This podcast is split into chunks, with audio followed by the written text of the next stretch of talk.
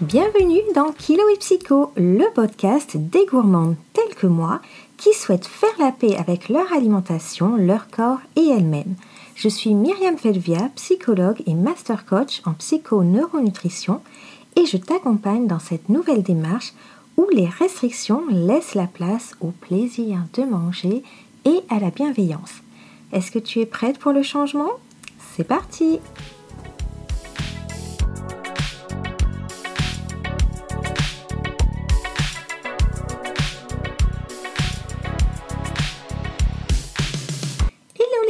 Je suis très heureuse de vous accueillir pour ce nouvel épisode avec en thème du jour l'addiction au sucre. J'entends beaucoup de femmes dire qu'elles sont addictes au sucre, qu'elles sont accros et qu'il faut absolument apprendre à se désintoxiquer, voire même enlever complètement le sucre. Et je pense que c'est un thème qui mérite vraiment de faire l'objet d'un podcast. Alors pour mettre fin tout de suite au suspense qui pourrait y avoir, l'addiction au sucre n'existe pas. Il n'y a aucune addiction à la substance même qu'est le sucre.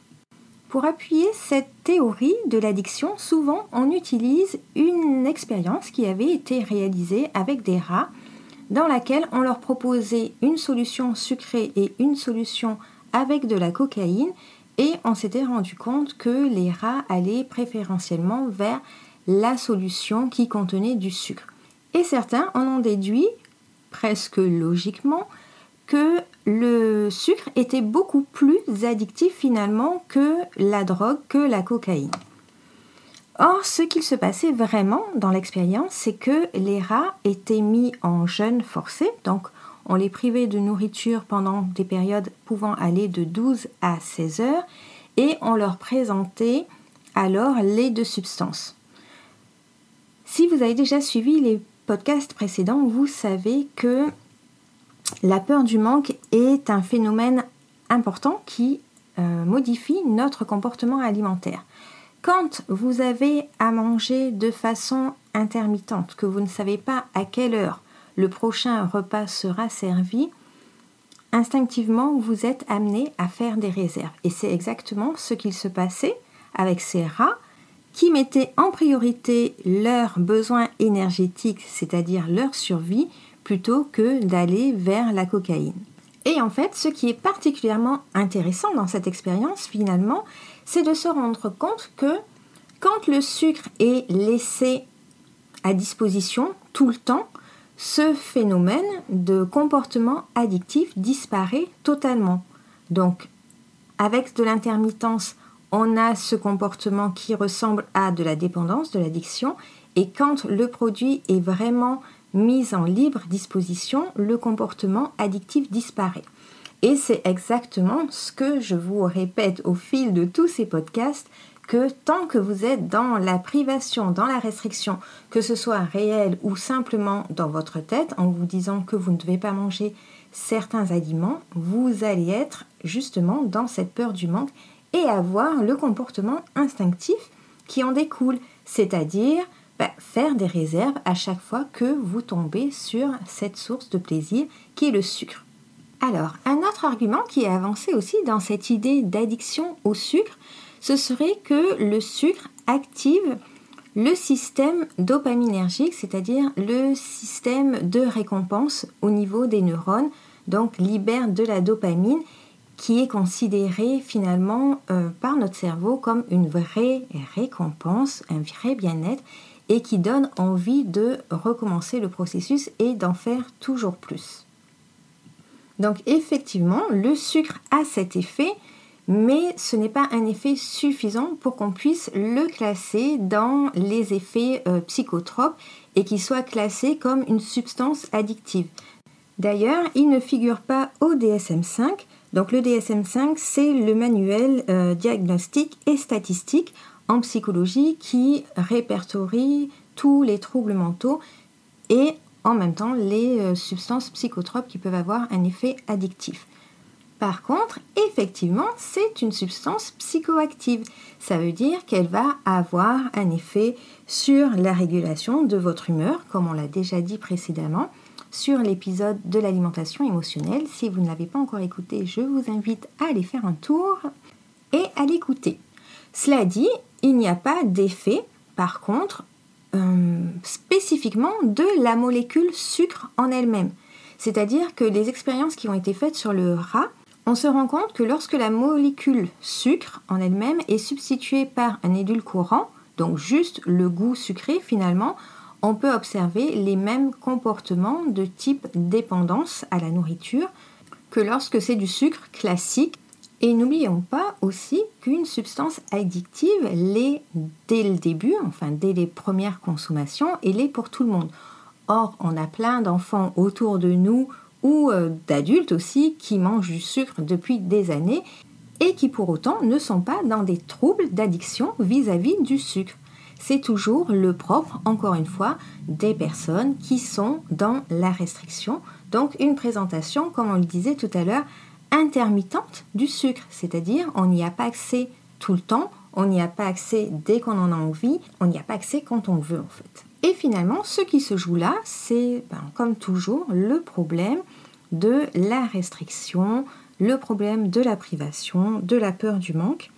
Aussi, je vous invite finalement à vous poser la question, le sucre, qu'est-ce que ça représente pour vous? Est-ce que c'est vraiment un danger et même en petite quantité? N'oublions pas que ce qui va faire que l'alimentation émotionnelle ou bien l'envie de manger du sucre va se transformer en compulsion, c'est toujours le fait qu'il y avait des restrictions au départ. Donc, qu'est-ce que ça représente pour vous, le sucre? En quoi est-ce que c'est vraiment néfaste pour votre santé en petite quantité Pas quand on est dans la compulsion, bien évidemment. Et peut-être qu'on peut modifier certaines choses dans son alimentation pour pouvoir avoir une alimentation plus juste. C'est-à-dire euh, peut-être avoir euh, plus d'aliments naturels que d'aliments transformés. Ça ne veut pas dire que les aliments transformés sont interdits et qu'on n'a plus le droit de les manger, car encore une fois, c'est important de pouvoir honorer ses envies. Mais dans le cas où il n'y ait pas de euh, véritable envie, à ce moment-là, juste dans le besoin de se nourrir avec plaisir, bien sûr, se diriger plutôt vers des produits qui ne sont pas ultra transformés, c'est-à-dire où il n'y a pas à la fois beaucoup de gras et beaucoup de sucre pour une question de santé, encore une fois, pas pour une question de poids, puisque il n'y a que dans l'industrie finalement que l'on retrouve ces aliments-là qui sont à la fois très gras et très sucrés. Dans la nature, ces aliments n'existent pas du tout. Et bien sûr, comme toujours, un autre point important sur lequel vous devez travailler, c'est votre relation à l'alimentation. Sortir de cette idée qu'il y a une bonne façon de manger, qu'il y a des aliments autorisés qui font mincir et des aliments qui font grossir. Tant que vous avez cette vision dichotomique de l'alimentation, ça va être compliqué de pouvoir manger des choses sucrées en y prenant plaisir tout de suite et en évitant les compulsions. Car encore une fois, je l'ai déjà répété, mais c'est important de répéter plusieurs fois pour bien intégrer. Notre cerveau a besoin de ça, surtout quand on entend au moins 20 000 fois dans notre vie que le sucre c'est pas bon et qu'il faut l'éviter. Euh, souvent, on ne se rend pas compte que nos quantités de sucre ne sont pas aussi énormes d'ailleurs. Je me rappelle d'une de mes coachées qui me disait je mange beaucoup de sucre et quand on avait fait le comparatif avec son fils qui avait 8 ans, on se rendait compte que finalement son fils mangeait plus de sucre qu'elle. Donc, avoir une juste vision finalement de notre consommation déjà, et puis pouvoir accepter qu'une alimentation normale comporte aussi des cookies, du chocolat, de la glace parfois, et qu'on est juste humain, qu'on ne fait rien de mal et qu'on n'enlève rien à personne quand on mange ce qui nous fait plaisir. Au contraire, plus vous mangez des choses qui vous font plaisir et plus ça va être rassasiant à condition, encore une fois, que vous soyez en paix avec l'alimentation. Et voilà pour le podcast du jour. J'étais vraiment contente de pouvoir partager toutes ces informations avec vous qui sont vraiment importantes pour sortir de cet effet je suis victime et euh, je, je suis malade peut-être même pour celles qui vont le plus loin et je peux reprendre en main mon alimentation. Car bien sûr, ce n'est pas du tout agréable d'avoir cette sensation de perdre le contrôle, de devoir éviter certaines situations, certaines invitations, certains rayons, même parfois pour ne pas se retrouver confronté face au sucre. Donc on est plutôt dans les stratégies d'évitement pour le coup. Après euh, avoir mangé, on va culpabiliser, on va s'en vouloir, avoir des paroles qui ne sont pas du tout bienveillantes envers nous-mêmes et au contraire tellement violentes verbalement qu'on n'oserait même pas, même pas on y penserait d'ailleurs, à les dire à une autre personne. Toutes ces difficultés psychologiques sont très importantes à prendre en compte et il faut les traiter sur le même niveau d'importance finalement que ce problème de sucre. Et c'est exactement ce qu'on va faire dans le programme Douceur. Donc si ça vous intéresse, n'hésitez pas à le rejoindre. Je vous mets le lien dans la barre de description. Donc on aura quatre lives ensemble. Le tarif est de 144 euros que vous pouvez régler en deux fois. Et on sera ensemble pour vraiment voir tous ces aspects-là et en finir définitivement avec cette dépendance au sucre qui, je vous le rappelle, est surtout psychologique et l'effet de la restriction et de la peur du manque. Et si le podcast vous a plu, que vous avez appris des choses intéressantes, n'hésitez pas à le noter avec 5 étoiles et surtout à le partager. Je vous fais de très gros bisous et je vous dis à très bientôt.